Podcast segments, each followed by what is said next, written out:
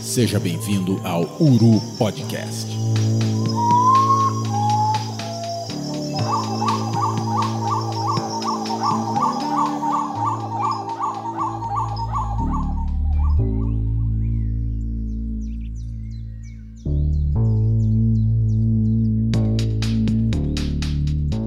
Dia, boa tarde, boa noite, meus amigos. Estamos aqui para mais um Uru Podcast. Esse é o nosso episódio 6 da primeira temporada. E, claro, como já é uma tradição aqui, a gente agradece muito o engajamento do, dos nossos ouvintes. Com o nosso episódio 5, a gente fez uma gravação com a nossa amiga Ana Luísa Catalano e nós tivemos um retorno muito interessante nas nossas redes sociais Queria mandar um abraço, claro, para os nossos seguidores no Instagram e no Twitter e falar para vocês que o episódio de hoje promete bastante. Já estendo nesse início de programa o tapete vermelho da observação de aves para o meu amigo Henrique Júnior. Tudo bom, Henrique? Manda pra gente o teu currículo Lattes, uma vez que a gente está aqui vivendo, além de uma pandemia mundial, um momento em que os servidores do CNPq caíram. Ninguém sabe quem é quem. Fala aí, Henrique. Olá, Will. Olá, pessoal. Um prazer estar aqui novamente. Mais uma gravação do nosso querido e já tradicional Uru Podcast. Meu nome é Henrique Júnior, sou arquiteto urbanista de profissão, também ilustrador, escultor e especialmente observador de aves, né? Durante boa parte do meu tempo livre. Prazer estar falando com vocês novamente. Currículo de cinco estrelas, né? A nossa banca de avaliação aprova esse convidado, esse participante já fixo do nosso Uru Podcast. E agora a gente vai lá para BH para falar e para pedir que o nosso amigo Léo Marujo traga o seu currículo Lattes para a gente também, né? Fala aí, Léo. Fala pessoal, bom dia, boa tarde, boa noite. Aqui quem fala é Leonardo Marujo, sou estudante de graduação de Ciências Biológicas pela UFMG, ilustrador, desenhista e horas vagas faço palestra. E te falar, hein, Will, desde pequeno que eu queria ter um currículo Lattes, quando eu crio, tem esse apagão. Não é possível. Tudo é possível, meu amigo. Tudo de ruim é possível quando a gente vive que a gente está vivendo. Mas hoje é um dia em que a gente não vai desanimar. Hoje é um dia em que a gente está trazendo mais um participante inédito para as hostes do Uru Podcast. É um grande prazer para a gente estar contando com ele aqui nesse programa, o nosso amigo biólogo Daniel Perrella. Fala, Daniel, manda um pouquinho do teu currículo Lattes para a gente, em homenagem a essa galera do desgoverno. Bom dia, boa tarde, boa noite para todo mundo. Primeiramente, muito obrigado pelo convite de, de vir aqui no Uru Podcast, Henrique, Leonardo, Will. É uma grande honra vir aqui falar com vocês um pouco sobre, sobre as nossas aves, que é a nossa grande paixão aí. Como o Will já falou, eu sou biólogo, trabalho com aves, né, especialista em aves. Eu sou mestre em diversidade e conservação, em diversidade e conservação pela UFSCar e doutor em ecologia também pela UFSCar. E eu me especializei, né, no meu mestrado e no meu doutorado, meu doutorado em pesquisa com reprodução de aves, né, de, principalmente da Mata Atlântica. E foi com isso que eu trabalhei, né, se, se,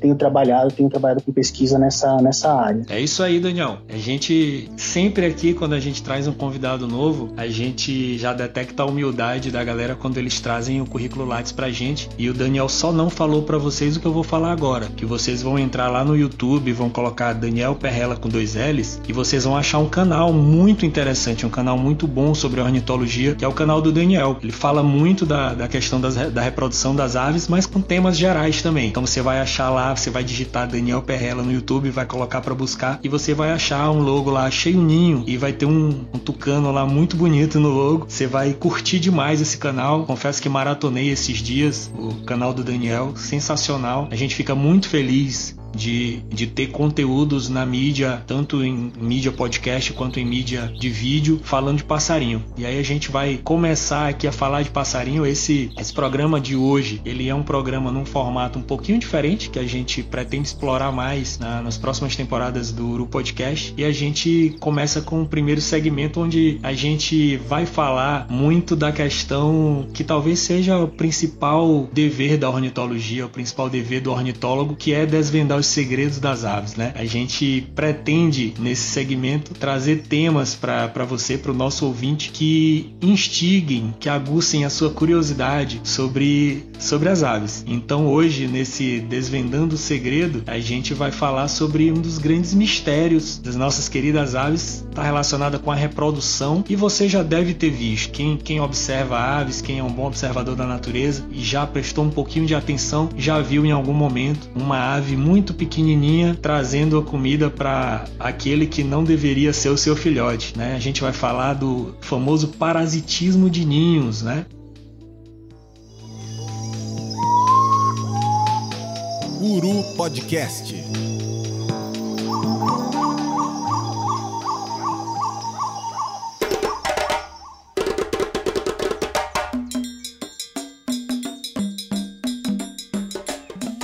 E a gente precisa, claro, jogar a, a fala pro especialista, pro Daniel. A gente precisa saber o que, que é esse tal parasitismo de ninhos, Daniel.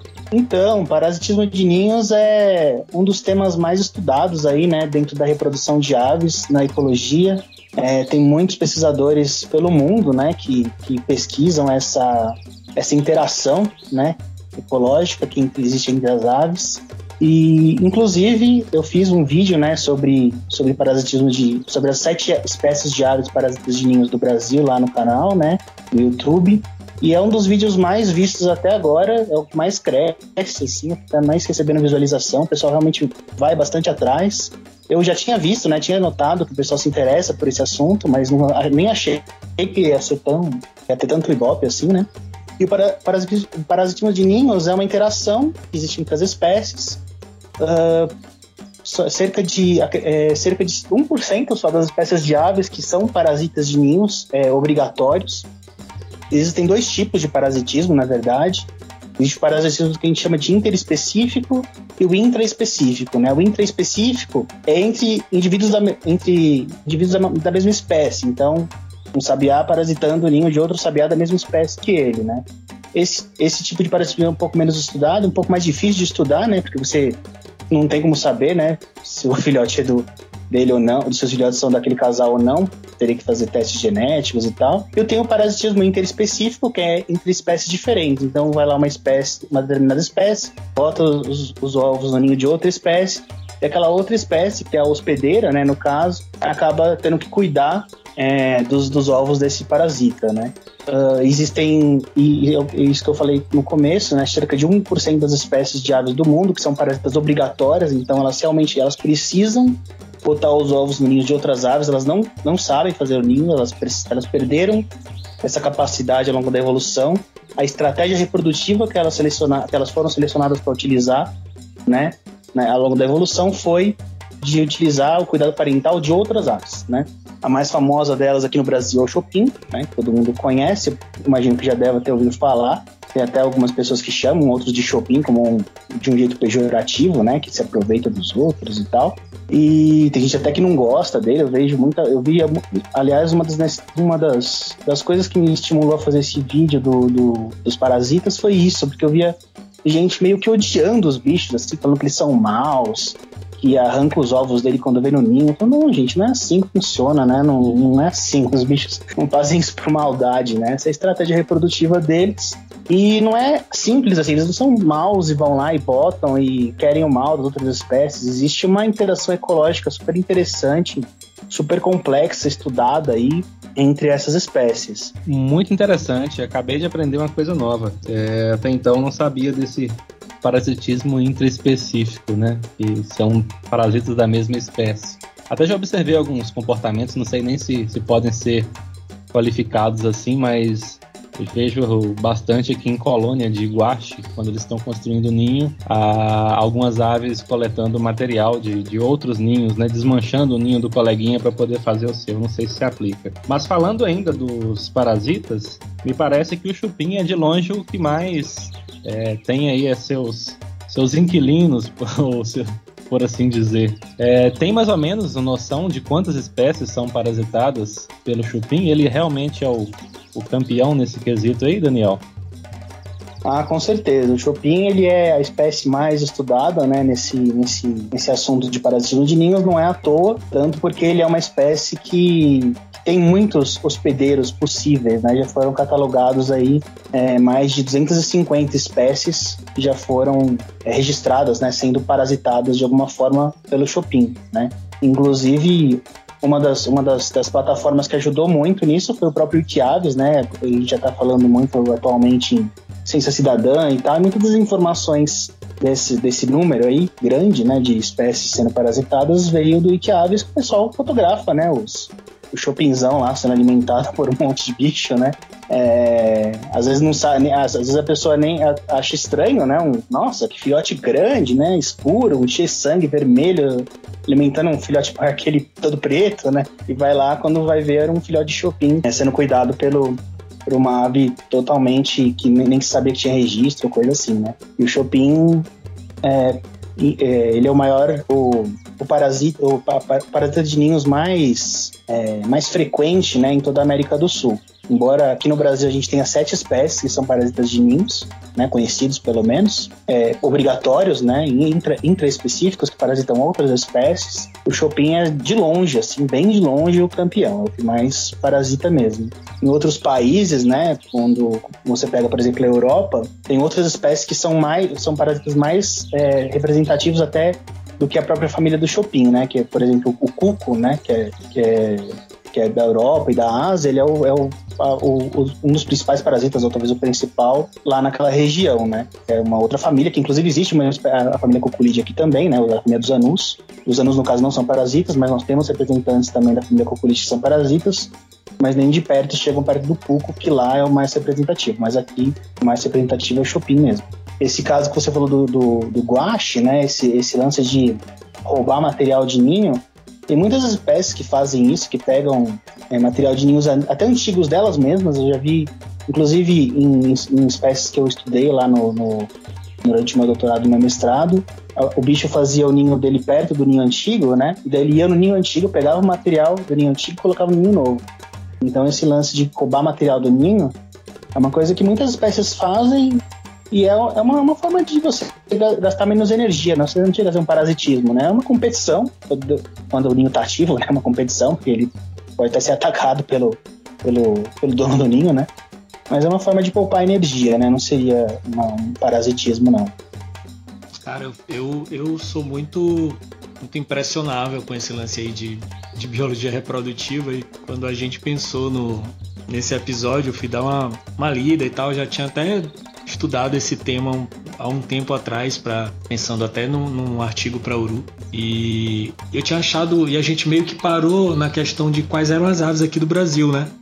O Henrique lembra bem que a gente ficou debatendo até no, no Whats se tinha alguma referência legal para trazer para o artigo, né? Falando sobre quais espécies no Brasil são. E aí duas coisas me impressionaram, assim, é, de saber que do ponto de vista global, como tu falaste, é mais ou menos 1% das espécies, né? Então, em torno de 100 espécies parasitas obrigatórias das 10 mil espécies, mais ou menos, que a gente tem de aves. E de ver que esse número no Brasil ele proporcionalmente é menor, né? São só 7 espécies para cerca aí de agora a gente está falando quase que de 2 mil espécies no Brasil. Então pode ser que a gente ainda tem outras espécies que são parasitas e que a gente desconheça, né? A gente tem muita ave no Brasil que a gente sabe pouco da biologia reprodutiva. Mas aí, Daniel, o que eu queria te perguntar é dessas sete espécies aí de, de aves que são parasitas obrigatórias, que são parasitas de ninhos aqui no Brasil, qual é a mais estranha? Estranha que eu falo que as, as pessoas se surpreendem de saber que ela é parasita quando, quando veem, cara, esse bicho aqui, como assim? Ele é parasita? Qual é a mais estranha? Qual é o parasita mais diferente da lista?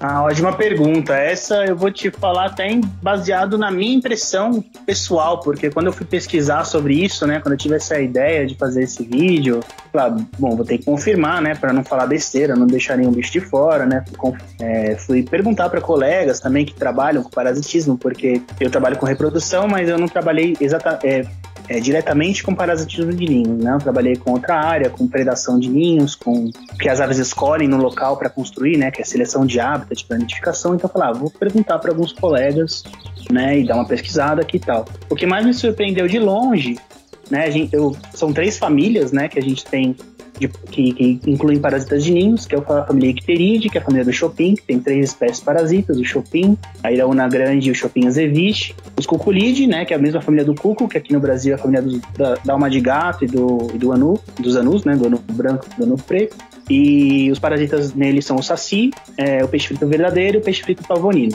E daí eu descobri a sétima, quando eu descobri a sétima espécie, é uma, uma, uma espécie da família Natide, que é a família dos patos, né? Falei, é uma marreca, marreca de cabeça preta. Eu falei, não, peraí, eu tô. Eu acho que eu entendi errado. Deixa eu, deixa eu ler se isso aqui tá certo, né? E não, é mesmo, é a única, a única espécie de, de, de pato, né? De Anatide marreca, de Anatídeo, que é parasita de ninhos, obrigatório. Ele não, não, não constrói ninhos, ele precisa parasitar ninhos de outras aves. E daí eu comecei a pegar artigos, esse, esse bicho, assim, eu gosto muito da, da família Natid, né? Eu acho patos, assim, bichos muito legais, assim, eu gosto bastante dessa família. E eu dei uma boa pesquisada, peguei alguns artigos para ler a respeito antes de fazer o vídeo. E eu teve algumas partes que eu tive que ler duas vezes, sabe? Quando você fala, não, eu devo estar lendo errado, não é possível.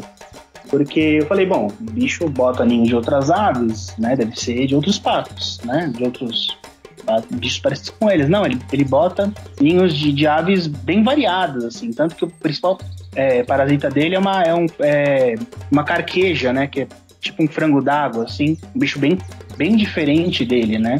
E tem registro desse bicho botando, do, da marreca de cabeça preta, botando ovos até em ninhos de gavião caramujeiro né? Que é um bicho que bota ninho baixo tal, né? Perto da água, ok. Mas é um gavião, né? Fala, não, peraí. Tudo bem que é um gavião que come caramujo, mas, né? Se o patinho nascer ali no ninho dele, vai dar ruim, né? Não vai dar pra ele ser alimentado, né? E daí eu li em um dos artigos que realmente o, o patinho, depois que nasce, é, o filhote de marreca de cabeça preta, ele sai do ninho e ele se vira sozinho, não tem cuidado parental. Os pais não, não aguardam ele, os, os, adultos não precisam cuidar dele, os adultos hospedeiros. E sai do ninho e vai curtir a vida, vai sozinho é, se virar.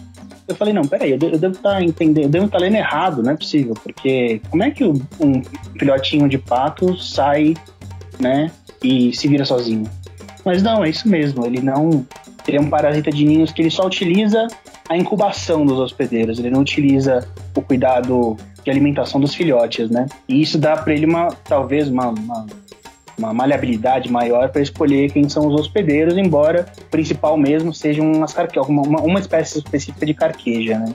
É, a maior parte dos hospedeiros são essa carqueja aí. Inclusive, eu, a, a, gente, quando, quando a gente começa a ver essas coisas, a gente começa, a gente que gosta de ave, né, a gente começa a filosofar, né? Começa a querer criar, criar conexões, né? Eu nunca vi uma reca de cabeça preta é, na natureza, né? Aliás, nem em cativeiro, não, nunca vi essa espécie. É lifer para mim. Aí eu pensei, nossa, aqui é, não é um bicho que ocorre aqui no, ocorre aqui no Brasil, mas não é tão comum da gente encontrar, né? Tem mais lá pro sul e tal, né? Mas a gente também não tem carqueja aqui, né? Aqui em São Paulo até tem uns registros lá na represa Guarapiranga, mas não é um bicho tão comum, né? Um bicho bem pouco abundante. Será que é por isso que não tem marca de cabeça preta para cá? Será que se as carquejas ficassem mais comuns, vai começar a aparecer marca de cabeça preta para cá também?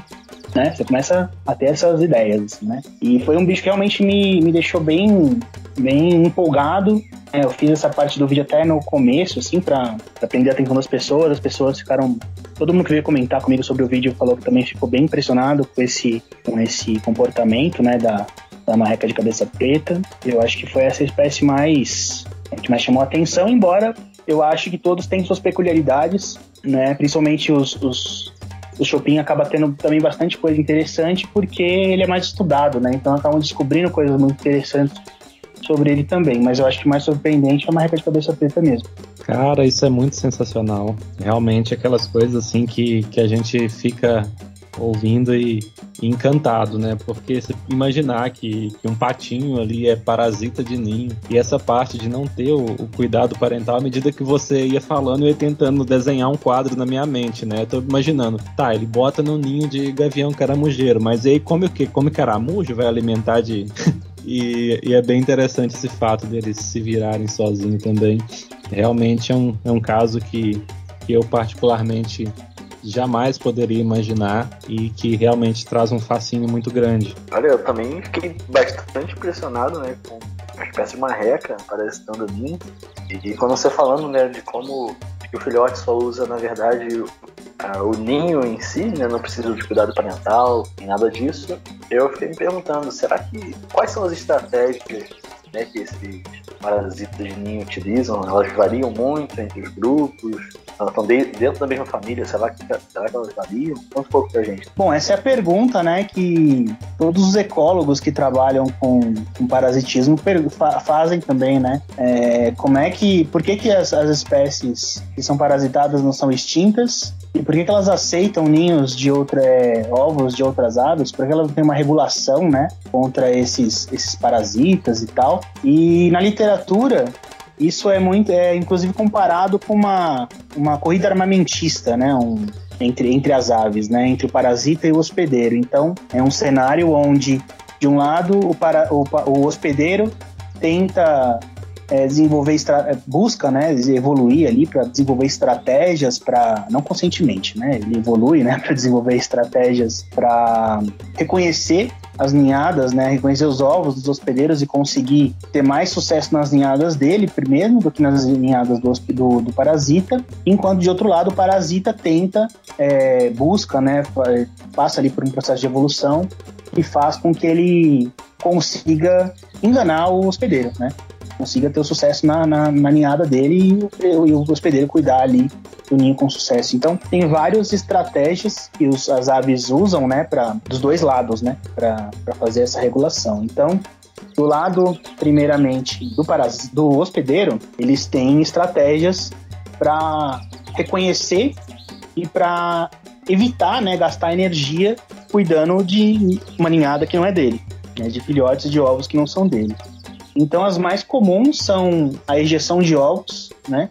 Que é uma coisa muito estudada, ou o abandono do ninho, né? Então, se tiver ovo de parasita, ele ejeta os ovos, né? Tira os ovos do ninho, esse, ou se ele simplesmente abandona e vai fazer o ninho em outro lugar.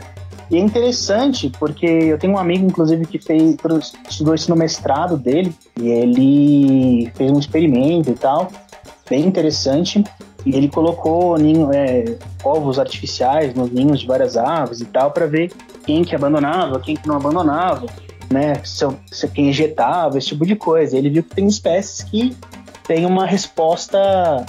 que as espécies têm respostas diferentes a, a, aos, a ovos para, de parasitas, né? Algumas ejetam, algumas aceitam, algumas só aceitam quando o ovo parece com os ovos dela, algum, a gente chama de ovos miméticos, né? Que são ovos parecidos com os ovos do, do hospedeiro, né? Que o parasita bota ovos parecidos com ovos do hospedeiro. Tem alguns que aceitam qualquer tipo de ovo, tem alguns que, aceitam, que não aceitam ovo nenhum, então isso tem uma, uma variedade bem, uma, variedade, uma variabilidade bem grande. É, tem um estudo também que eu vi quando eu estava pesquisando sobre o assunto, de uma espécie de ave que não é aqui do Brasil, acho que se não me engano ela é lá da, da Ásia ou da África ou da, da Europa. Acho que era da acho que era na Ásia, o estudo acho que era na China. E, e essa ave ela consegue, ela, ela, ela ejeta ovos do ninho dela quando tem ovos a mais no, no ninho dela. Então se o parasita botar um ovo a mais, ela vê que tem, ela consegue detectar isso, né, que tem que a ninhada dela tá com um tamanho diferente, então ela ejeta um ovo, entendeu? Ela consegue regular desse, dessa forma o parasitismo. E tem espécies que foram verificar, é, que também com experimentos, né, inclusive é, conseguem detectar ovos que são semelhantes aos dela. Então, quando tem ovos no ninho, de, quando tem os ovos de, de, da, dele, né, do hospedeiro no ninho, ele vê os ovos do parasita, consegue diferenciar o que, que é o que, e daí ele ejeta os ovos do parasita. Mas se o ovo do parasita for muito parecido com o dela, ela não consegue ejetar, não consegue reconhecer. Então, tem um estudo, inclusive, do Juan Carlos Seboreda, que é um pesquisador lá da Argentina, que é o, talvez o maior pesquisador aí com, né, nessa área de parasitismo com Chopin. E ele, ele tem um estudo legal com Sabiá Poca, né, que ele fez. E nesse estudo, ele estudou o comportamento do Sabiás Poca né, mediante a presença de chopins próximos do ninho. E ele viu que quando tem chopin perto do ninho, quando ele, usou modelos, né, de, de chopin é, de mentira, né, empalhado e tal, perto do ninho, quando o chopin está perto do ninho, ele aumenta a taxa de injeção. Né? Então ele fica mais ligado para ejetar ovos do ninho dele quando tem chopin por perto. Então ele reconhece né, que o Chopin é uma ameaça, entre aspas, ali para a caminhada dele. Tanto que sabiás são aves que são parasitadas por Chopin, mas não são tão freguês assim, igual o Tico-Tico, por exemplo, né? Então tem essa, esse mecanismo aí. E daí da parte do parasita, tem ainda mais coisas, né? Então tem essa parte do mimetismo de ovos, né? Que é o fato do parasita botar ovos que são semelhantes ao do em cor, em tamanho, principalmente em cor, ao do hospedeiro. Então você pega um ovo de um ovo de chopin, é até difícil de reconhecer ovo de chopin. Às vezes você manda para algum alguém que, que, até estuda chopin, você manda, ah, você acha que isso aqui é ovo de chopin? A pessoa nem tem certeza, não consegue nem ter certeza às vezes. Então varia, variado que é a, a a, a, cor, né? Que pode ser, às vezes ele pode ser completamente branco, pode ser um pouco mais escuro, pode ser meio azulado, pode ter mancha, em várias concentrações diferentes, é, dependendo da fêmea, né? Que bota o ovo. Então tem esse essa estratégia. Uma outra estratégia muito comum, que inclusive a marreca de cabeça preta também usa, né? E a maioria, a maioria dos, para, dos parasitas usa, na verdade, é deles terem uma taxa de incubação mais curta. O que isso significa? Então, que o, o filhotinho, né, no, no ovo, demora menos tempo para se formar e, e sair do ovo. Então ele consegue nascer antes dos filhotes do hospedeiro. Então ele tem mais tempo aí para conseguir é, ganhar comida dos pais, né, dos pais adotivos no caso, e crescer e aí ter vantagem é, perto dos irmãos adotivos, entendeu? Mas aí também tem aquele lance, né? O parasita também precisa estar tá ligado para botar o ovo dele no, no momento certo para que o filhote consiga nascer antes, né? Porque ele tem um período de incubação ali e é, é, mais curto, mas também não é três dias, né? É mais curto, mas não é tão mais curto assim. Ele tem várias adaptações também, tipo o Chopin, por exemplo, ele tem é, a, isso é um estudo bem recente que, que saiu nos últimos anos aí, que eu até cito no vídeo também, que eles vir, verificaram que a casca do ovo do Chopin é mais grossa que a casca dos hospedeiros. Então, quando a fêmea vai fazer a postura, o ovo cai lá de cima, né, da, da bundinha dela ali, cai em cima dos outros ovos e trinca os ovos do, do hospedeiro. Daí, quando trinca, o ovo fica inviabilizado e acaba não nascendo. Então, também é um jeito dela conseguir ter mais vantagem, né? É, o, o saci, né, os, os, os, os cocolídeos, né, no caso, saci, os peixes fritos, eles já têm uma agressividade maior como são filhotes, né? Mesmo cegos, dentro do ninho, o filhote de, de, de saci ou de peixe frito, ele ataca os filhotes, os irmãos adotivos, mesmo que seja da mesma espécie, né? Ele acaba atacando os outros filhotes e matando o filhote o olho fechado, assim, é uma coisa instintiva dele. Tanto que você pega um filhote de ainda chicletinho, assim, cego, sem pena na mão, ele ataca, ele morde você, ele bica você, sabe? Ele é super agressivo, assim. Então também é uma estratégia do, do a evolução né, é, conduziu ali os parasitas para ter para ter mais sucesso na, na nidificação. Mas é uma coisa meio autorregulável, né? Ela é uma, uma, uma corrida evolutiva mesmo, né? Um vai desenvolvendo estratégias, depois o outro desenvolve, aquela coisa, né? Se não conseguir, ele acaba sendo mais prejudicado na reprodução. Até por isso que é interessante, né? Até você não ficar interferindo muito na reprodução. A menos que assim, né? Tem casos e casos, né? Existem estudos aí que dizem que quando você é, em, em, áreas mais fragmentadas, né, mais perturbadas, a taxa de parasitismo tende a ser maior, né? Porque o shopping ele, ele se beneficia, por exemplo, de, de áreas urbanas, né? Então isso acaba aumentando a, a quantidade de shopping, então acaba tendo mais parasitismo. Né? Isso pode prejudicar algumas espécies, mas aí por interferência humana, né? Mas em ambiente natural, né, o ideal é que essas espécies se autorregulem ali com o parasitismo mesmo.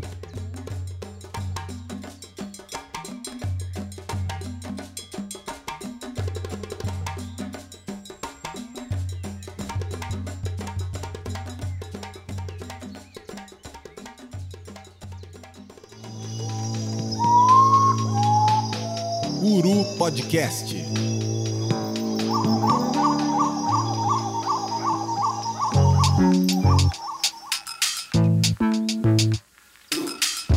Cara, de longe, assim, para mim, a, parte mais interessante de todo esse, esse mistério envolvendo parasitismo de ninhos é isso que tu falaste sobre essa corrida armamentista, assim, entre, entre o parasita e o hospedeiro, né?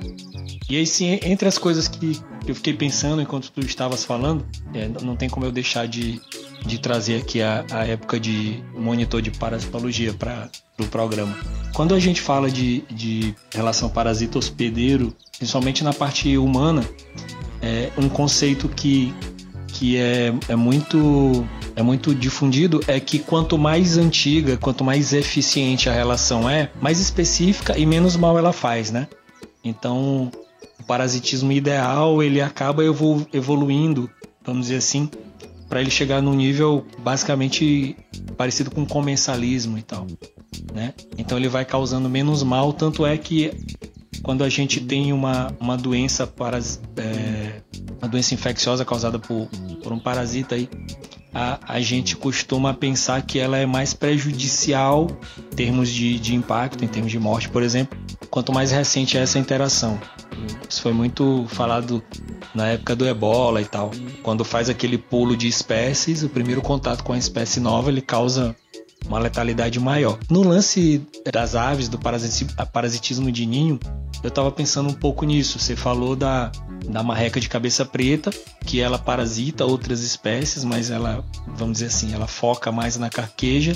E eu tava, eu abri o, o, o a gente não, não deixa de falar do Iquiaves nunca nos nossos episódios do, do, do Chupim.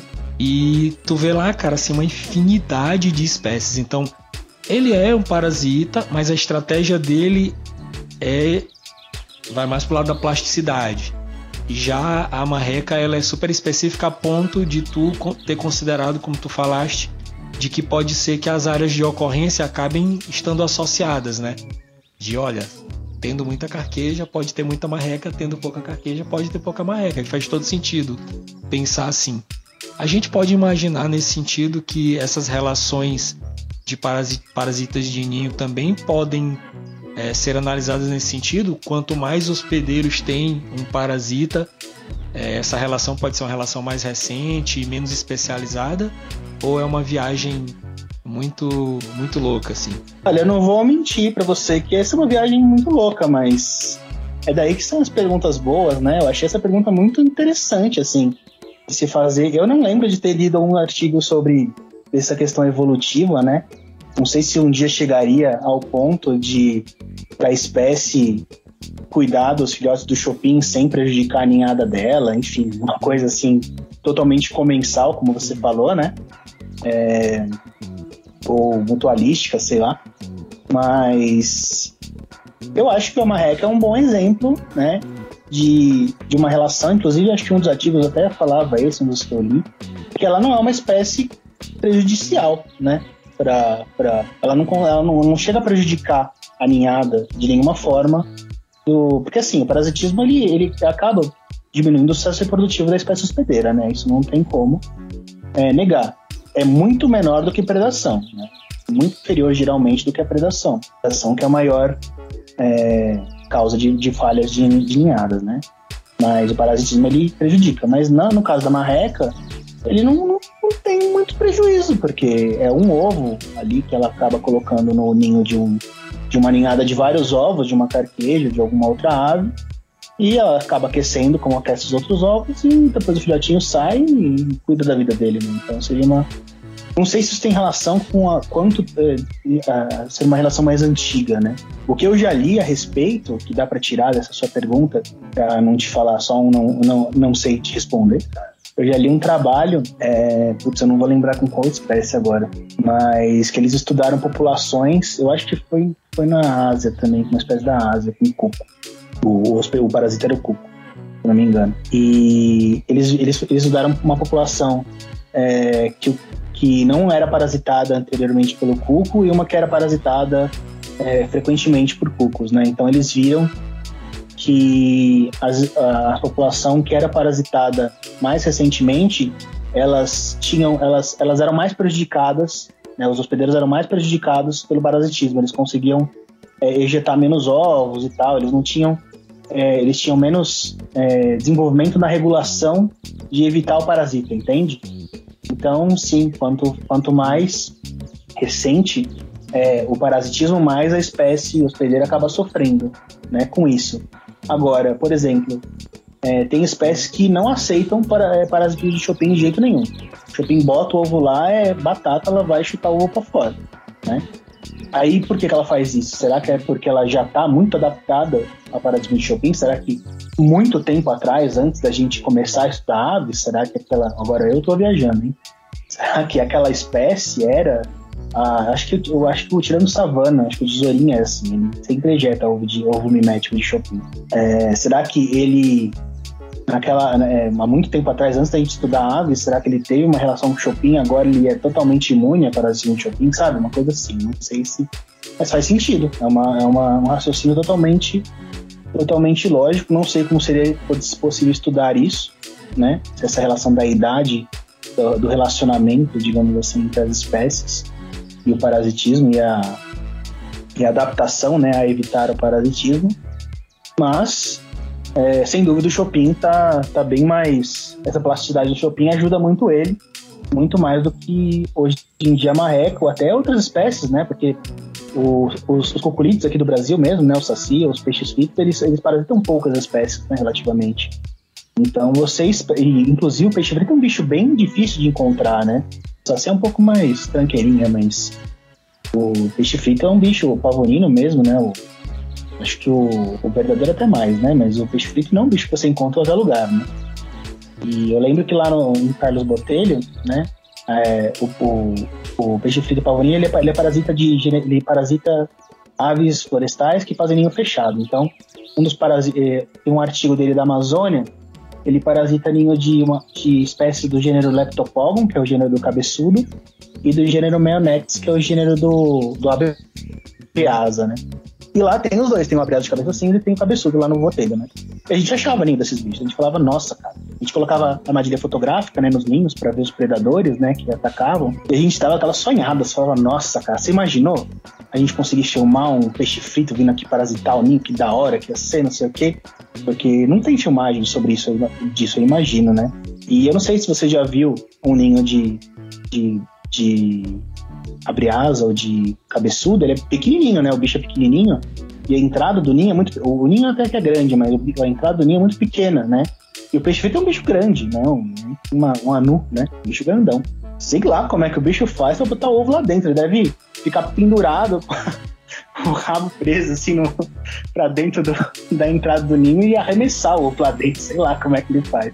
Deve ser uma coisa muito interessante. A gente nunca pegou, infelizmente, né? E é um bicho bem raro, né? Então ele não é um bicho muito frequente, ele precisa desses hospedeiros específicos.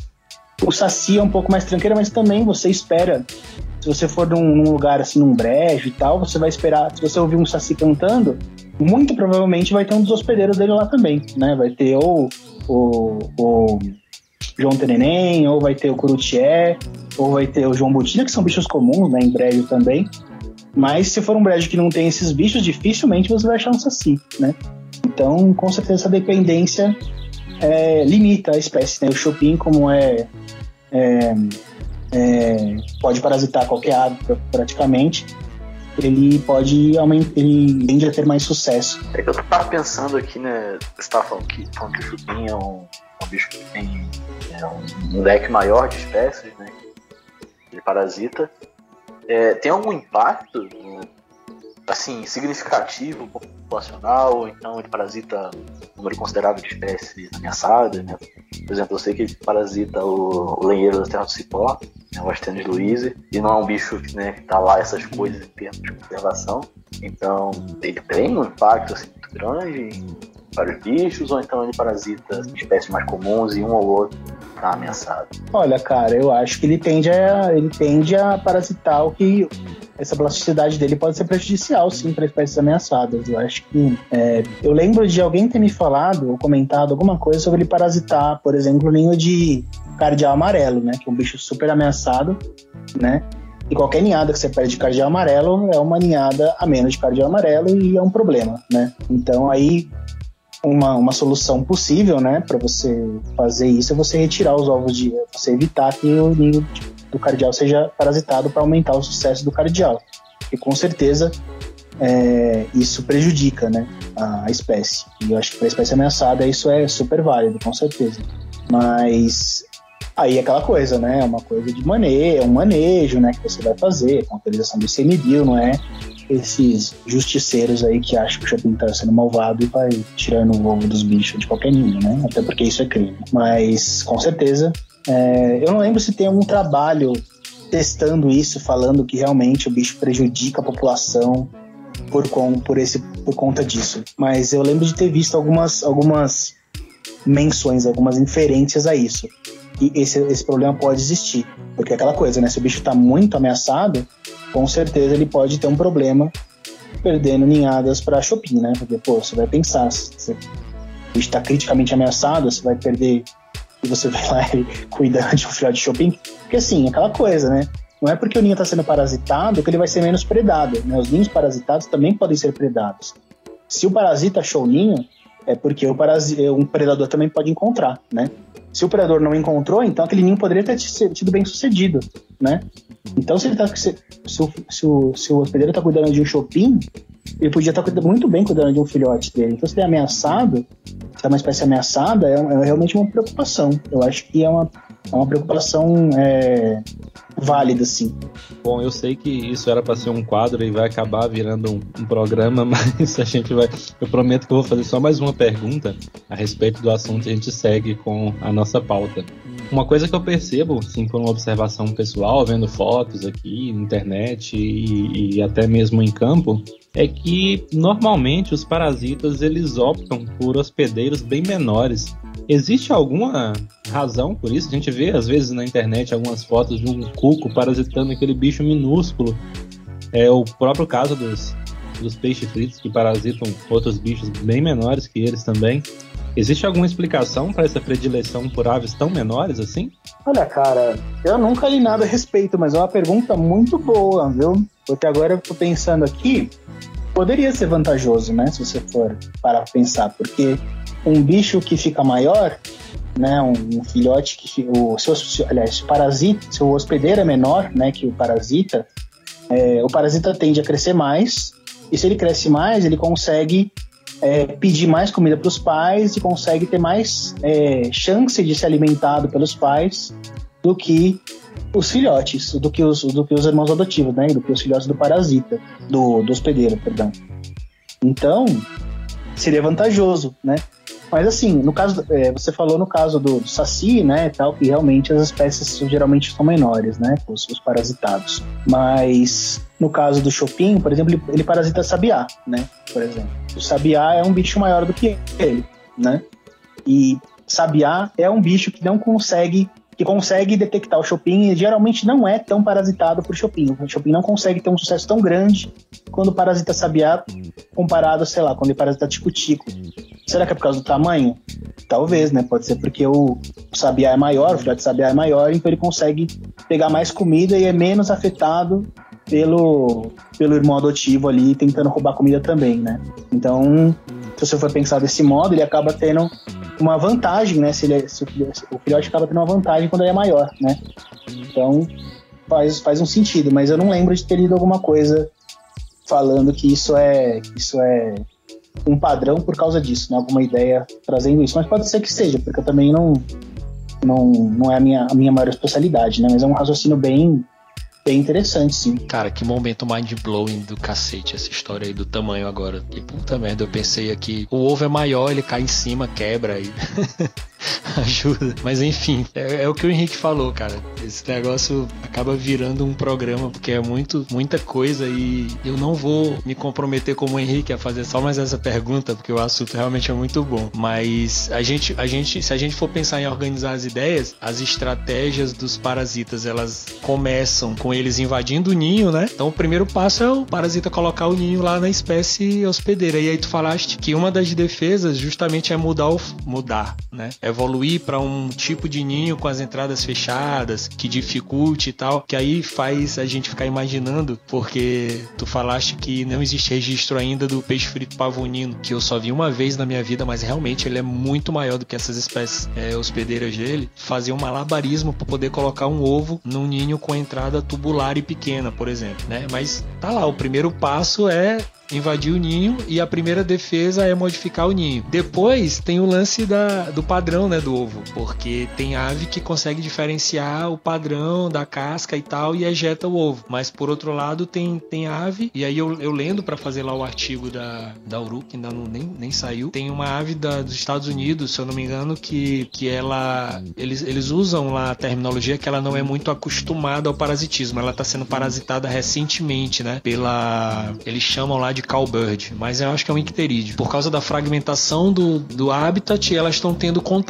essas espécies, e o ovo dessa espécie ele é púrpura, e o ovo da, da, do parasita é, eu acho que é branco. E mesmo assim a espécie não diferencia, e ela, e ela vai lá e, e choca o ovo, alimenta, o bicho fica gigantesco, e aí prejudica muito essa espécie, que é uma espécie ameaçada. Né? Então já é uma segunda etapa da defesa, que é detectar as diferenças na casca e tal, e ejetar o ovo. Mas já falaste, aí eu fiquei pensando, quando tu falaste que os filhotes do, do Saci são mais agressivos, isso é um padrão de cuco, naquelas imagens que a gente vê, famosíssimas imagens aí que todo mundo já viu, todo mundo que curte bicho, já viu do filhotinho lá se contorcendo para jogar o ovo fora, né, do ninho. O, o, o, desgraçado, entre aspas, claro, ele nasce antes porque tu falaste que o período de incubação é mais curto, e aí ele é tão agressivo que ele joga o ovo do, do, do, do irmão, né, lá, do irmão adotivo é, fora do ninho para ele poder crescer sozinho lá, né? Então é o lance da corrida armamentista. Mas eu fui, fui fundo e eu andei pesquisando sobre uns artigos e, cara, assim, tu fica louco, porque um mecanismo de defesa de uma, de uma espécie de ave asiática é que as fêmeas, enquanto elas estão chocando os ovos, elas é, fazem chamados, chamados mesmo vocalizações, para que os filhotes aprendam ainda dentro do ovo esse padrão de vocalização e assim ela possa identificar um filhote parasita, porque esse filhote parasita não vai ter aprendido esse chamado que ela ensina para os filhotes verdadeiros dela quando eles ainda estão dentro do ovo, bicho. Que loucura total é isso. Cara, olha que incrível isso, né? Você imagina o quanto de especificidade, né, e de especialização que o bicho tem que ter para chegar nesse nível de evolução, né? Esse, esse do, do, chamado eu não conhecia, não. Muito legal. Mas você pensa, né? A gente aí chama o bicho de picareta, de, de sacana, né? Na brincadeira, assim. Mas se você for pensar, isso é muito incrível. Eu acho isso sensacional. O, o quanto que o bicho consegue chegar. Você imagina, a gente sabe que o bicho não faz isso por maldade, né? É o, comportamento dele, né? a estratégia dele. O bichinho cego, parece um chiclete, né? No ninho. Consegue empurrar o ovo para fora, né? No caso do cuco. Ele faz isso totalmente instintivamente, no, totalmente instintivo, né? Você, sei lá, botasse ali uma, uma pedra, ele ia fazer a mesma coisa. Não, não precisava ser um ovo necessariamente. É um comportamento estereotipado ali, né? Claro, não sei se chega a ser estereotipado, mas talvez seja, não seja, mas mas é, é um comportamento instintivo, né? Você imagina o quanto que o bicho teve que chegar em especialização para conseguir fazer isso, né? E agora que você falou isso, a gente tá falando de aves brasileiras, é, você falou do cowbird, né? O cowbird é como eles chamam os, os molotos, né? O gênero do Chopin, né? Eu acho que você deve estar tá falando, se for nos Estados Unidos, deve ser o molotus actor, né? Que é o Chopin deles lá. O nosso, o nosso Chopin aqui do Brasil é o, é, ele, o nome dele em inglês é Shiny, Shiny Cowbird também. Cowbird é, são, é, são os Chopins, né? Então você, você imagina, eu, é, tem um bicho, um bicho é, tem algumas espécies, né, que não ocorrem aqui no Brasil, talvez, mas que dentro da. Eu não sei se você já viu isso, acho que diamante gold tem isso, que é um bicho exótico, né? Então ele tem umas marcas, né, na, na boca, e isso serve para reconhecimento dos parentais, para saber que os filhotes são dele. Quando o bicho abre a boca lá para procurar, para pedir comida, ele faz isso justamente para conseguir reconhecer os filhotes, né? Então a, a corrida armamentista chega a esse ponto dos bichos terem ornamentos na boca para conseguir. Eu não me lembro se no, no diamante gold isso é para evitar parasitismo. É o lance, o lance dessas marcas palatares aí tem várias teorias, né? Algumas delas falam que é para facilitar a alimentação no escuro. Tem, tem, tem várias teorias, mas uma delas é que servem para defesa contra parasitismo, para ter uma como se fosse uma assinatura morfológica que não pode ser ou que não deveria ser imitada, né? Sabe que o meu orientador, né, o Mercival, que era ele ele, ele criava, né, diamante gold quando ele era moleque e tal, né? Ele é trabalhador de reprodutiva, né? Ele ele adora assim, ele tipo é o tecólogo, tal, né, geneticista também, ele trabalha com um monte de coisa, assim, com conservação, um monte de publicação e tal. Mas ele pira com coisa de história natural também, né? Aquela coisa de começa a conversar e fica, nossa, que da hora. Tá. E ele falava pra gente, falou, ó, Daniel, Paulo, né, o meu amigo lá que, que trabalhava lá comigo no botelho, olha a boca de todos os filhotes que vocês acharem no botelho. Ah, faz o bilhotinho abrir a boca e olha dentro, fotografa, vê se nenhum tem. Eu tenho certeza que a Maria Leque, por exemplo, tem isso. Ah, faz ela abrir a boca, tá? Fala, ah, não tem. Ah, que bem, tá. a gente não achou nenhum lá na mata que tivesse, né? Brava, cara, a gente olhava, falando, não, vamos ver se não tem essa marca, tal, não sei o quê. Inclusive, cara, teve uma vez que eu quase, a gente achou muito que a gente tinha achado o ninho de Maria Leque lá parasitado. A gente achou muito. Eu falei, não, agora a gente achou um ninho para Na época eu não sabia como é que era o ovo de, de, de peixe frito, né? Não sabia. Ele, ele acho que ele é branco, né? Todo branco, se eu não me engano. Mas eu não sabia como era, eu fui procurar depois, vi que não era ovo dela, dele, né? Mas o ovo de Maria Leque, ele geralmente é vermelho, né? Ele é ro rosado, assim, a casca, ele é bem. E tem, a, tem umas manchas vermelhas. Ele é bem diferente qualquer ovo que você vê, assim. É bem bonito, bem vermelhão, assim. E todo ovo que a gente achava, todo ninho que a gente achava era assim, o vermelho, o vermelho, o vermelho. Até que um dia a gente achou um ninho de Maria Leque e a gente pegou o ovo e o ovo era marrom. Ele era, era manchado tal, né? Era, era mesmo padrão de, de, de marcação tal. Era o casca um pouco mais claro, com umas manchas mais escuras, mas ele era marrom, pardo. Inclusive eu botei a foto no nosso artigo. É, é, a gente achou só um ninho com esse padrão de ovo, né? O outro era todo do, do, do vermelho. Só que eu botei a foto porque eu falei, não, esse padrão aqui é muito diferente, tem que entrar. Mas quando a gente achou, a gente falou, não, esse, esse ovo aqui não é de Maria Leque, diferente demais, não é possível. E daí a gente falou, então, ou a gente achou um ninho de outro bicho, ou esse ninho tá parasitado, não é possível. E daí a gente ficou, não, então vamos ver se a gente. Que, que outro bicho pode ser? Porque o ninho era de, igual de Maria Leque. Eu já tinha é, tem outros bichos, tem outra. outra na, na, família da Maria Leque, né? Que é a família Onicorrinquide, é, né? Tem também os assanhadinhos, né? Eu já tinha visto o ninho de assanhadinha muito menor que o ninho de Maria Leque, então não poderia ser o ninho dela. Inclusive era um ninho bem grande, até pra uma Leque. A gente tava vendo os bichos lá, a gente botou a armadilha fotográfica, viu que as Marias Leque estavam indo lá e tal. Falou, não, então esse bicho tá, esse ninho tá parasitado, cara. Aí a gente desceu, ficou lendo um monte de coisa. Não, deve ser de peixe frito, olhou, não, o ovo não batia, não pode ser. Que outro bicho pode parasitar? Será que é bem pirata, tal, não sei o que. A gente procurou tudo. A gente falou, não, não é possível, cara. A gente vai achar uma coisa muito da hora. Aí, no final das contas, nasceu uma Maria Leque do, dos ovos e parasitado porcaria nenhuma. Ah, mas a gente ficou decepcionado, mas é, a gente ficou muito nesse, nesse, nessa, nessa expectativa. Nossa, um ovo diferente, deve ser, não. Mas as, as aves dão essas trollagens da gente. Então, não foi parasitismo. Mas a gente nunca achou um ninho parasitado, pelo menos não interespecífico, lá em Carlos Botelho.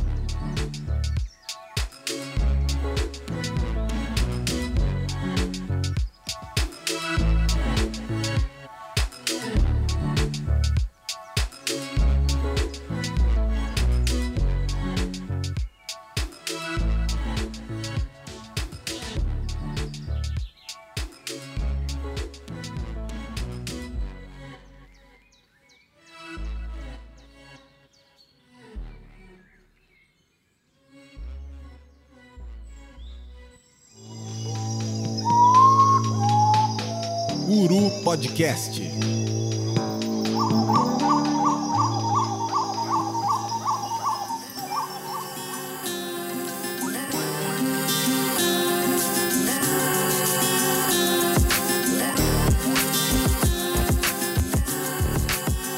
Então, galera, a gente precisa reconhecer que a gente se estenderia muito tempo para falar aqui de, de, biologia reprodutiva e principalmente parasitismo de aves.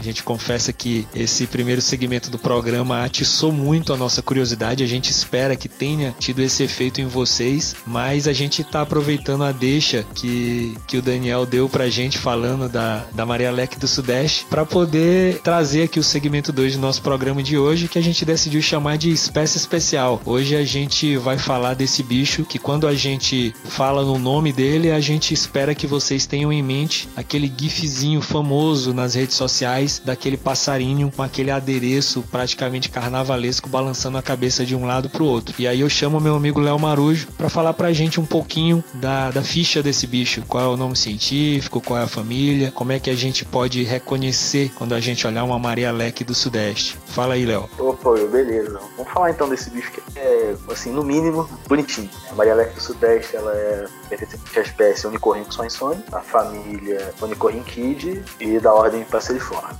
Ela tem uma distribuição que não é muito ampla, né? Mata Atlântica, né? na região sul-sudeste, estado de Santa Catarina, Paraná, São Paulo, Rio de Janeiro. Não, aí eu vou essa desculpa não sei se chega no Espírito Santo e também em Minas Gerais. A aparência dela, assim, à primeira vista é um bicho que não vai te chamar muita atenção, porque na, na, na maior parte do tempo a grande característica dela, que eu vou chegar distante, está oculta. Então é um passarinho marrom, a parte do corpo é um marrom mais escuro e o ventre é um marrom castanhado ou crasso, depende de como você vai estar considerando essa cor. E aí o que chama atenção mesmo nessa espécie é um leque maravilhoso, no macho ele é avermelhado, laranja avermelhado. Na fêmea ele é amarelado. Penas da crista modificadas que quando abertas, eriçadas, né, formam um leque. E aí a parte inicial da pena até o finalzinho é vermelho ou amarelo. E a pontinha é preta as características básicas do bicho. Boa, Léo. E cara, assim, a Maria Leque do Sudeste, ela basicamente o que a gente tem de conhecimento comum sobre ela é o que a gente falou, é o que o Léo falou. A parte de morfologia, e aí focado quase que nesse adorno dela, e a área de vida dela. Mas muitos detalhes da história natural desse bicho, e principalmente os detalhes relacionados com a biologia reprodutiva dessa ave, são basicamente desconhecidos do público em geral, dos observadores de aves. Né? É, isso fica muito claro quando a gente vê a página da Maria Leque do Sudeste do próprio Wikiaves, onde a gente tem várias linhas é, sobre as características morfológicas e a gente não tem quase nada, é, a não ser belas fotos e um pouquinho de texto sobre a descrição do ninho da parte reprodutiva. Então, aproveitando que a gente hoje tem aqui um biólogo que trabalhou num grupo de pesquisa que abordou a, a biologia reprodutiva dessa ave, a gente, claro, passa a palavra para o Daniel para ele falar um pouquinho mais para a gente dessa espécie e também falar como foi essa pesquisa, como foi é, o desenvolvimento desse trabalho, o que que isso gerou de publicação, para ele falar para a gente também um pouquinho da vida de biólogo pesquisador. Fala aí, Daniel. A Maria Leg é um bicho, no mínimo, muito emblemático, né? É uma ave que representa muito a Mata Atlântica, na minha opinião, né? Tanto por ser um bicho endêmico, né? Que só existe na Mata Atlântica, ser um bicho muito bonito e ser um bicho cheio de peculiaridades, assim, né? Cheio de características que só ela tem, pelo menos aqui na Mata Atlântica, né? É a primeira vez que eu soube que esse bicho existia, eu, já, eu ainda era moleque, assim. Eu vi uma foto dela num livro da sexta série da Mata que falava sobre a Mata Atlântica, você tinha uma foto dela com o leque aberto, nossa, bicho da hora. Você nunca pensa que você vai conseguir ver isso na natureza um dia, né? E o primeiro contato que eu tive com ela em campo foi justamente no mestrado, né? A gente foi trabalhar lá no Parque Estadual Carlos Botelho, meu mestrado foi lá. Não foi com a Maria Leque, foi com a Chopinha de garganta pintada, Rópias golares, um outro bichinho, com biologia reprodutiva também, que é um bicho bem mais comum, do, é, mais comum não, né? É um bicho bem exigente até, precisa de áreas preservadas também, igual a Maria Leque, mas é um bicho bem mais abundante em áreas preservadas do que a Maria Leque. Né? É, a Maria Leque é um bicho naturalmente escasso. Né? Eu trabalhei com ela, também não tinha praticamente nada de biologia reprodutiva dela até então, é, então eu trabalhei com a, com a de garganta pintada. E mas aí, mas no caso a gente trabalhava num grupo de pesquisa, né? Então eram quatro pessoas, todos trabalhando com biologia reprodutiva. Eu trabalhava com a choquinha, o Paulo trabalhava com a tangará, o Carlos trabalhava com sabiá coleira e a Laís trabalhava com todo, qualquer espécie que ela encontrava, que ela trabalhava com predação de ninhos, ela tinha que identificar os predadores de ninho, colocando armadilhas fotográficas na frente dos ninhos. Então qualquer ninho para ela estava no jogo, né? Então ela usava os ninhos nossos, né? Que nós, nossas espécies, nossas espécies entre aspas, né? Não quero monopolizar nenhum bicho. E a gente ajudava ela, obviamente, né? Todo mundo se ajudava e tal, todo mundo é coautor de, to de todos os trabalhos, tanto que a gente publicou bastante coisa sobre isso também. E foi aí no mestrado que a gente estava procurando ninhos num riacho, né? A gente encontrou um ninho grande lá, ainda sendo construído, né? Nossa, que será que é esse guia, que esse ninho? Nunca, primeira vez que a gente encontra, tá? E daí a Laís, né? Ela tava com o binóculo assim, observando o entorno, tava olhando o ninho, e ela falou assim, Daniel, tipo, super calma assim, né? Daniel, tô vendo um bicho aqui, eu acho que é uma Maria Leque. Tô super calma assim, é uma Maria Leque. Não, não, não, peraí como assim Maria Leque, Alex? Tá doido? Ela se olhou e falou, nossa, sabe como? A perna até treme assim, né? Nunca tinha visto o bicho. Meu Deus, são Maria Leque. Será que é o ninho dela isso daqui? Será que a gente achou o ninho de Maria Leque, Alex? Sabe aquela coisa? Aquela, né, atenção. A gente colocou a armadilha fotográfica no ninho e o ninho dela é fechado, né? Então a gente não consegue ver direito o bicho lá dentro, né, do ninho. A gente só vê o rabinho dela para fora. Então ela entrava e saía do ninho, a câmera não pegava. Ela, que a câmera dispara depois, né, que ela fez o movimento. Então a gente não conseguia saber. A gente demorou muito tempo para confirmar, né, conseguir ver ela entrando e falar, não, esse é o ninho de Maria Leque. A gente ficou só na expectativa, né? É ninho de Maria Leque, não é ninho aí. E a gente demorou bastante para decidir que era um ninho de Maria Leque mesmo, que foi o primeiro ninho que a gente encontrou de Maria Leque. Depois dele a gente começou a encontrar outros lá também. A gente começou até a achar a encontrar com uma certa facilidade, porque os ninhos ficam em cima dos riachos, né? Eles ficam bem evidentes em cima do riacho. A gente encontrava poucos ninhos, mas a gente, a gente tinha que andar bastante nos riachos para encontrar um ninho, a gente percebia isso. Mas naquela paisagem de mata fechada, é um ninho relativamente fácil de você enxergar, mesmo quando ele está em construção ainda. E a gente encontrou no mestrado, durante o mestrado a gente encontrou cinco ninhos, né, os dois anos de mestrado. E daí a gente passou pelo doutorado, a Laís e o Carlos a Laís acabou não fazendo doutorado, o Carlos foi fazer doutorado em outro lugar e o Paulo continuou trabalhando com a gente, é, comigo, né? Nós continuamos trabalhando junto lá. E daí a gente mudou de tema, né? Eu, tra eu trabalhei com a Choquinha, o Paulo ia trabalhar com o Tangará também, continuar trabalhando com o Tangará. Só que daí a gente ia mudar um pouco, a gente ia, a gente ia aprofundar um pouco mais nossos trabalhos, né? Eu trabalhei só com biologia reprodutiva, ele também. A gente ia trabalhar seleção de habitat. Né? Ele ia trabalhar com predação e eu ia trabalhar com seleção de habitat, para identificação. Ou seja, o que, que as aves escolhem no ambiente para construir os ninhos, né? Então eu ia, ia trabalhar com a Choquinha, depois eu acabei colocando o Tangará também no meio, né? A caudada. E daí eu fiquei no meu, em cima do meu orientador, né? Falei, não, mas deixa eu botar uma Realec também, vai. Ah, não, mas você não vai conseguir encontrar ninguém suficiente e tal. É um bicho muito raro e tal. Não, mas a gente vai eu vou procurar, vou conseguir achar os ninhos, deixa aí. É que a gente não procurava ela, por que não achava tanto? Mas se eu for a gente vai achar tal. Fiquei pentelhando, fiquei pentelhando. Ó, mas ó, no máximo, se a gente não encontrar, não vai ter trabalho, mas já vai ter os outros capítulos, né? Então, não vai ficar faltando coisa no doutorado. Tá bom, vai, Daniel, faz aí. O que, que a gente fez? A gente começou a trabalhar com a Maria Leque, né? Também. Inserir ela. Então, trabalhar com biologia reprodutiva e seleção de hábitats para identificação, ou seja, o que ela escolhe no ambiente para fazer o ninho. E acabou que a gente conseguiu encontrar 23 ninhos de Maria Leque no total, né? Contando com esses do mestrado, foram 23 ninhos. Fizemos um trabalho e tal, conseguimos publicar, publicamos em 2020 ou 2021, não, não lembro em que ano que saiu exatamente agora, é, que saiu a publicação em si, né? Mas fizemos um trabalho super legal, ficou um artigo super bonito. Inclusive tem um vídeo lá no, no canal, né, sobre, sobre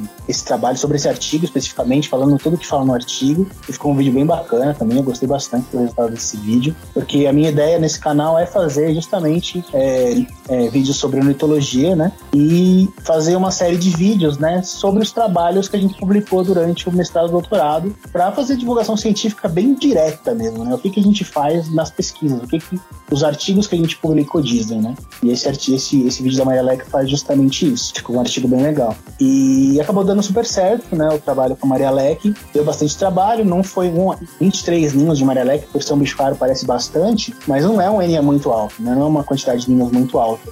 Tanto que de Tangará e de Shopping a gente encontrava bem mais. E só que só, e tem os trabalhos, por exemplo, você vai trabalhar com bicho de área aberta, você encontra muito mais nisso. É? O, o Carlos, por exemplo, esse meu amigo que foi trabalhar trabalhou com a gente no mestrado, ele trabalhou com diesel, né, no, lá em Brasília. Ele achou mais de 300 índios. Tipo, você encontra muito mais na, em mata, em floresta fechada, você encontra muito menos. Mas foi o suficiente para a gente fazer um trabalho legal e conseguir um resultado bacana. Né? Até então, tinha, a Maria já tinha uma descrição de ninho, tinha uma descrição de ovos, tinha um trabalho bem antigo, inclusive, com uma descrição bem bonitinha até, do ninho da Maria do Hermann von Hering, que é um ornitólogo bem famoso aí, que é, fez vários trabalhos aí no Brasil, né, com aves. E é uma descrição bem boa, é de um moninho só, mas eram coisas muito picadas, né? E até então a Maria Leque também era considerada uma espécie só, todas as espécies que a espécie, a, era considerada subespécie aqui no, na Mata Atlântica, tinha subespécies da Amazônia, da América Central, agora elas são espécies distintas, né? Já são consideradas espécies distintas. Então tem coisas muito picadas, né? Não tinha nada, por incrível que pareça, não tinha nenhum estudo né, de ecologia mesmo de Maria Leque, pelo menos não publicado, né, da do Sudeste, nem, na, verdade, nem das outras. Talvez da, da, da, da, da, da América Central tem um pouco mais de, de, de dados, mas da do Sudeste não tinha. E esse foi o primeiro mais consolidado, deu um resultado bem bacana. Eu queria te fazer, na verdade, uma pergunta, Daniel, é sobre os achados da pesquisa. Eu lembro que eu acho que esse foi o primeiro vídeo do canal e que eu vi e eu achei muito interessante que nessa busca aí pela nessa investigação pelos recursos utilizados, e aí eu posso estar enganado, posso não lembrar direito o que eu vi, mas tinha uma, uma busca e algum, alguns itens era se esse ninho ele era feito, como ele é feito sobre riacho, sobre o tipo, né? Tipo de riacho, eu não lembro se velocidade da água, alguma coisa do tipo, e sobre dossel, né? E aí eu, eu achei muito interessante que tem uma correlação negativa é, em termos de densidade do dossel, né? Que, que cobre os ninhos foi para Maria Leque isso, né? Então, a gente mediu a seleção de habitat em várias, em, em, três níveis diferentes, né? Primeiro a gente queria saber se a Maria Leque realmente utiliza só riachos para fazer ninho, porque tem isso na literatura, mas ninguém nunca testou. Era uma hipótese extremamente forte, né? A gente realmente achava que isso era verdade, mas até a gente testar cientificamente a gente não pode afirmar nada. Né? Então a gente tentou testar isso. O que, que a gente fez? A gente fazia as buscas ao longo dos riachos e fazia buscas em trilhas também, em trajetos, né, no meio da mata, longe de qualquer corpo d'água, para procurar Maria Leque. E daí, assim, a gente fazia só a busca. E daí a gente não encontrou nenhum ninho ah, de Maria Leque ao longo de trilhas, a gente só encontrou ao longo dos riachos. Ok, primeira parte da seleção. Aí na segunda parte, a gente notou também que a gente encontrava, em alguns riachos que a gente procurava, a gente não encontrava ninho, em outros a gente encontrava. Então aí a gente começou, já começou a medir algumas variáveis ambientais, né, que são esses dados que você falou, né, as variáveis ambientais, as características do ambiente, para saber se, é, se tinha alguma diferença nos riachos que ela escolhia e nos que ela não escolhia. A gente procurou em quatro riachos diferentes no caso, dois eram um pouquinho menores, dois eram um pouquinho maiores. E daí a gente mediu três variáveis nesses, três, nesses quatro riachos. A gente mediu a cobertura do dossel, né? Então, quão fechado é a cobertura das árvores, né? A copa das árvores acima, acima do riacho, né? Profundidade do riacho e a largura do riacho. Né? A gente tirou em vários pontos, tá? Para fazer uma média, aquela coisa. E daí a gente comparou, né? Os, os, os riachos, os dois riachos menores com os dois riachos maiores. E daí a gente viu que a cobertura do dossel não tinha diferença entre os dois tipos de riacho, mas os dois eram igualmente fechados, Copa das Árvores. Ou seja, então, é, os dois riachos, eles não tinham os dois tipos de riacho, mais largo e mais, mais estreito, não tinham diferença na copa significativa. Né? Então, ela realmente procurava riachos de interior de floresta. A gente achava que poderia os riachos, de repente, é, os riachos maiores, né, podiam ter mais luz entrando, mais o céu mais aberto. E daí, larguras e profundidades, ela só fez ninho, a gente só encontrou ninho nos riachos que eram mais largos e mais fundos. Os riachos mais estreitos e mais é, rasos, a gente não encontrou ninho. Né, que a gente chamaria. Então a gente só encontrou ninho na, nos. É, é, os riachos, eles são. Eles, eles recebem nomes, né, eles recebem classificações de acordo com quão distante eles estão da nascente, né? Então, eles o, o, riacho nasce, ele daí ele desemboca em outro riacho, aquele riacho é de segunda ordem, desemboca em outro de terceira ordem, e por aí vai. Então elas só faziam riacho, é, em riachos de quarta, de pelo menos quarta ordem.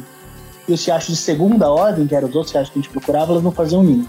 Claro que tinham riachos maiores ainda do que os de quarta ordem, que a gente não procurou ninho, né? A gente procurou só de quarta ordem e segunda ordem. Mas no de segunda ordem ela não fez ninho, só no de quarta. Daí nos lugares onde ela fez ninho, nos riachos de quarta ordem, a gente fez a terceira, o terceiro nível de seleção de hábitat. Quero saber por que, que ela escolhia um, aquele local específico naquele riacho de quarta ordem e não um local aleatório ao longo do riacho de quarta ordem. E para isso, o que, é que a gente faz? A gente mediu quatro variáveis, né? No ponto onde tinha ninho e em pontos onde não tinha um ninho, a gente comparava esses pontos estatisticamente para saber né, o que, que era significativo. E daí o que a gente mediu? A gente mediu a cobertura do céu de novo, a gente mediu a largura do riacho, a gente mediu a velocidade da água, né, do riacho, né, é, a velocidade da correnteza, né, do riacho e a densidade da vegetação ao redor do ninho. Por que, que a gente mediu essas variáveis e não outras? Na verdade, a gente mediu outras também, só que a gente acabou descartando, porque quando a gente, tinha, a gente tem uma quantidade é, baixa de ninhos, né, a gente não pode colocar muita variável, senão a estatística fica, fica ruim, sabe? A gente não consegue é, fazer uma estatística robusta. Então a gente precisa, a gente escolheu algumas algumas variáveis que a gente achou que teria mais, mais influência. Então a gente tirou profundidade, por exemplo, porque a gente viu que profundidade tinha muito pouca variação ao longo do riacho, né? Ao longo dos riachos. A gente tirou o, a altura do som, a gente também tinha medido a altura do som, porque eu falei, putz, como a gente pensa nessas variáveis, né?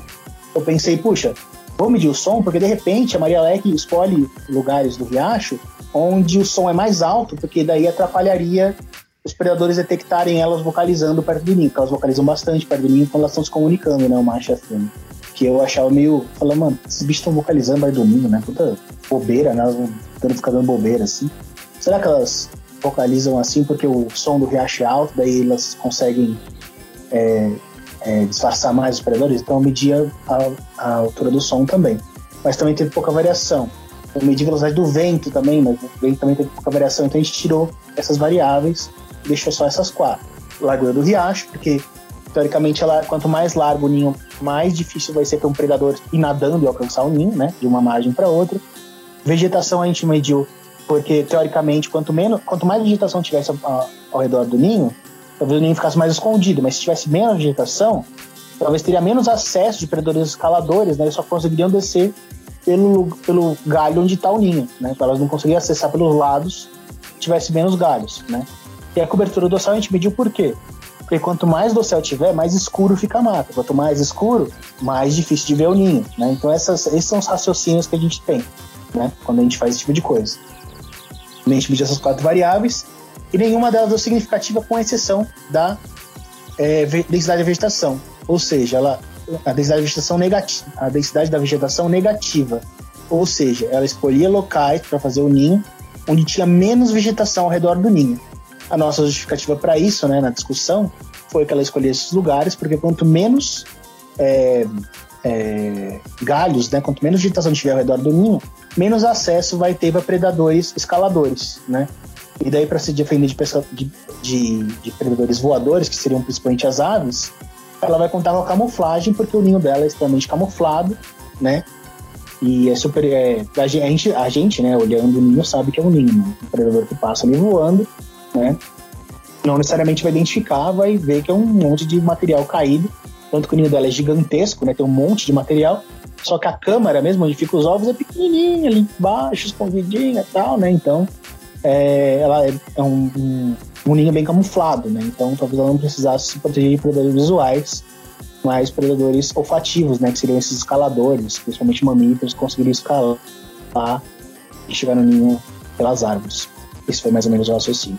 Cara, isso aí é maravilhoso, assim, bicho. A gente, a gente fica é, ouvindo você falar e pensando no desenho, desenho experimental, eu acho muito bacana. E a gente precisa é, deixar primeiro aqui claro a dica para o nosso ouvinte que ouviu essa descrição do, do Daniel para dar um pulo lá no YouTube e ver o vídeo da, específico da Maria Leque, porque é muito bom, porque você vai ouvir o que ele falou aqui, mas você vai ver, você vai, vai ter a, essa sensação de estar no local e é muito legal, porque para conhecer o bicho mesmo, o lance é estar no local, tá andando ali na, na Mata Atlântica, tá na beira daquele riacho, é muito bacana. É, eu tenho, tenho a certeza que um dia eu vou ter a, o prazer de, de encontrar com esse bicho também no habitat dele.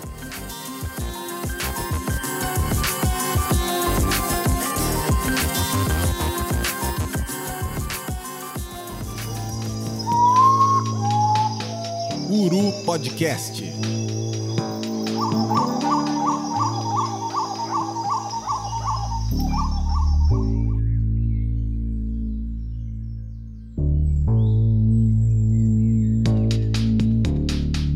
aí agora a gente chega na hora que a gente não gosta do programa, porque é a hora em que a gente vai parar de falar de passarinho para a gente falar para os nossos ouvintes aonde que a gente pode ser encontrado é, nas redes sociais para continuar trocando ideias sobre o que a gente gosta, que é falar de passarinho. Então eu vou pedir para o Henrique, para o Henrique se despedir, claro, do pessoal e falar onde é que ele pode ser encontrado, falar dos projetos que ele toca aí fora do Uru Podcast. Fala aí com a gente, Henrique. Pessoal, foi um prazer novamente estar gravando com vocês aqui em mais um Uru Podcast, uma verdadeira aula que tivemos aqui com o nosso amigo Daniel hoje. E para vocês que querem falar de passarinho, querem encontrar a gente nas redes sociais, eu tô especialmente no Instagram, no perfil aviarte.henriquejr, lá onde eu posto meus trabalhos de esculturas de aves e outras coisas mais. Esse é o perfil que eu mais utilizo. Se quiser falar comigo, mande uma mensagem lá. Um perfil essencial, né? Os perfis que a gente costuma falar aqui no programa que o observador de aves precisa seguir. E aí eu vou chamar o Léo para falar onde ele pode ser encontrado, mas aqui eu já adianto e parabenizo. Caramba, Léo, aquela série que tu fizeste lá do, do desenho lá do Beija-Flor do Chifre de Ouro. Aquilo ali foi sensacional, parabéns. Então eu já adianto e recomendo para os amigos que estão ouvindo a gente ficarem ligados aqui na, na despedida do Léo, porque ele vai dizer o Instagram dele e você precisa seguir para poder ter esse conteúdo. Foi muito legal acompanhar aquilo ali. Olha, Will, muito obrigado. Fico feliz demais. Acho que tenha tido um resultado positivo. É, quem se interessar, quiser saber mais, pode me encontrar lá no Instagram, leo_marujo, ou no Twitter também, onde é uma página, a página onde eu tento fazer divulgação científica, que é ornitologiad. É, tá meio parado, mas vamos que vamos. E né, sempre um prazer estar aqui no, no, no, podcast e, assim, uma aula sensacional. Não tem nem o que comentar, sabe? Só ouvindo mesmo. Perfeito, Léo. É, cara, eu, eu tava até aqui comentando no grupo que a gente criou para organizar esse episódio, que eu achei um episódio sensacional, um episódio épico, vai, vai marcar a primeira temporada da gente, a gente vai repetir esse modelo com certeza. O Daniel vai ser convidado outras vezes a participar com a gente aqui, e aí, é claro, eu preciso agradecer muito a disponibilidade do Daniel de estar aqui gravando com a gente. A gente sabe que não é fácil disponibilizar uma, duas horas do seu tempo de descanso para estar falando aqui com a gente, apesar de ser um tema que a gente curte muito falar, que é falar de passarinho. A gente mesmo assim agradece demais, Daniel. Muito obrigado por estar aqui com a gente gravando esse Uru Podcast. Por favor, pode fazer tua despedida, pode é, mandar um abraço para quem você quiser e falar principalmente para as pessoas onde é que elas podem te encontrar para continuar vendo os conteúdos que tu produzes e falar contigo sobre passarinho nas redes sociais. Fala aí. Ah, mais uma vez eu agradeço muito a vocês pelo convite, Léo, Will e Henrique. Muito obrigado mesmo. Fiquei muito feliz de ser convidado. Sempre que vocês precisarem de qualquer assunto aí para conversar, estou sempre à disposição, adoro conversar, não foi esforço nenhum para mim vir aqui hoje, achei super bacana o papo, saiu muito assunto legal. Daria pra gente conversar muito mais coisa, então contem mais a gente vocês quiserem, podem chamar. O meu canal lá do YouTube, que eu tento colocar alguns vídeos aí, não com tanta intensidade, porque a gente tem outros assuntos aí para fazer de trabalho, né? Mas eu tento colocar com uma certa periodicidade, a gente, pelo menos um, um a cada algum, algumas semanas. Vocês vão encontrar como Daniel Perrella mesmo, né? No YouTube. Meu Instagram também é Daniel Perrella. Vocês vão também me encontrar lá. Também coloco algumas. também colocando alguns conteúdos lá e pretendo colocar mais aumentar um pouco essa intensidade. E agradeço todo mundo aí que ajudou e sempre ajuda, né? A comunidade de observadores de aves, a comunidade de ornitológica sempre é, tá sempre apoiando, sempre ajudando. Esse pessoal tá sempre aí dando uma força. São sempre pessoas super solícitas quando a gente precisa de imagem, quando a gente precisa de informação. É sempre um pessoal super, super solícito, super gente boa. É uma comunidade sem, sem igual, assim. Acho que a gente é muito, muito sortudo aqui no Brasil nesse, nesse pessoal, inclusive fora do Brasil. Eu pedi muito, cheguei a pedir para esses, esses vídeos aí também imagens de gente da Argentina, o pessoal também é super solista, então é uma comunidade muito bacana. Também pedi, é, é, agradecer a minha família, minha namorada Júlia, que também com certeza vai estar assistindo esse podcast, e, e minha mãe, minha avó, todo mundo que sempre apoia esse trabalho, né? Que a gente sabe que trabalhar com aves não é não dá muito dinheiro, né? Mas então ah, o apoio da família é sempre importante. Muito obrigado de novo e boa noite, boa tarde, bom dia a todos aí. Certamente a gente que agradece, Daniel. A gente sempre faz questão aqui de agradecer a todo mundo que apoia esse projeto da revista Uru. E a gente pede que vocês continuem nos apoiando lá em revistauru.com. Mês que vem a gente vai ter conteúdo novo no site. A gente tem uns artigos aí saindo do forno. Meu nome é Will Mesquita. Você pode me encontrar no Instagram lá em willmesquita80 com fotos meia boca boca de aves sensacionais. Estamos também lá no Instagram com Revista Uru. O, Henrique, quando ele sair dessa em que ele tá metido, ele vai dar uma atualizada lá no perfil. Vocês fiquem ligados lá no, no Instagram da gente. E claro, sigam a gente em Uru Revista no Twitter. A gente tem uma comunidade crescendo hoje, chegando lá nos 1.500 seguidores. A gente está muito feliz com isso. E aí, novamente, um abraço para todo mundo que acompanha esse projeto e até a próxima. Em breve estaremos de volta falando novamente sobre um tema sensacional do universo das aves.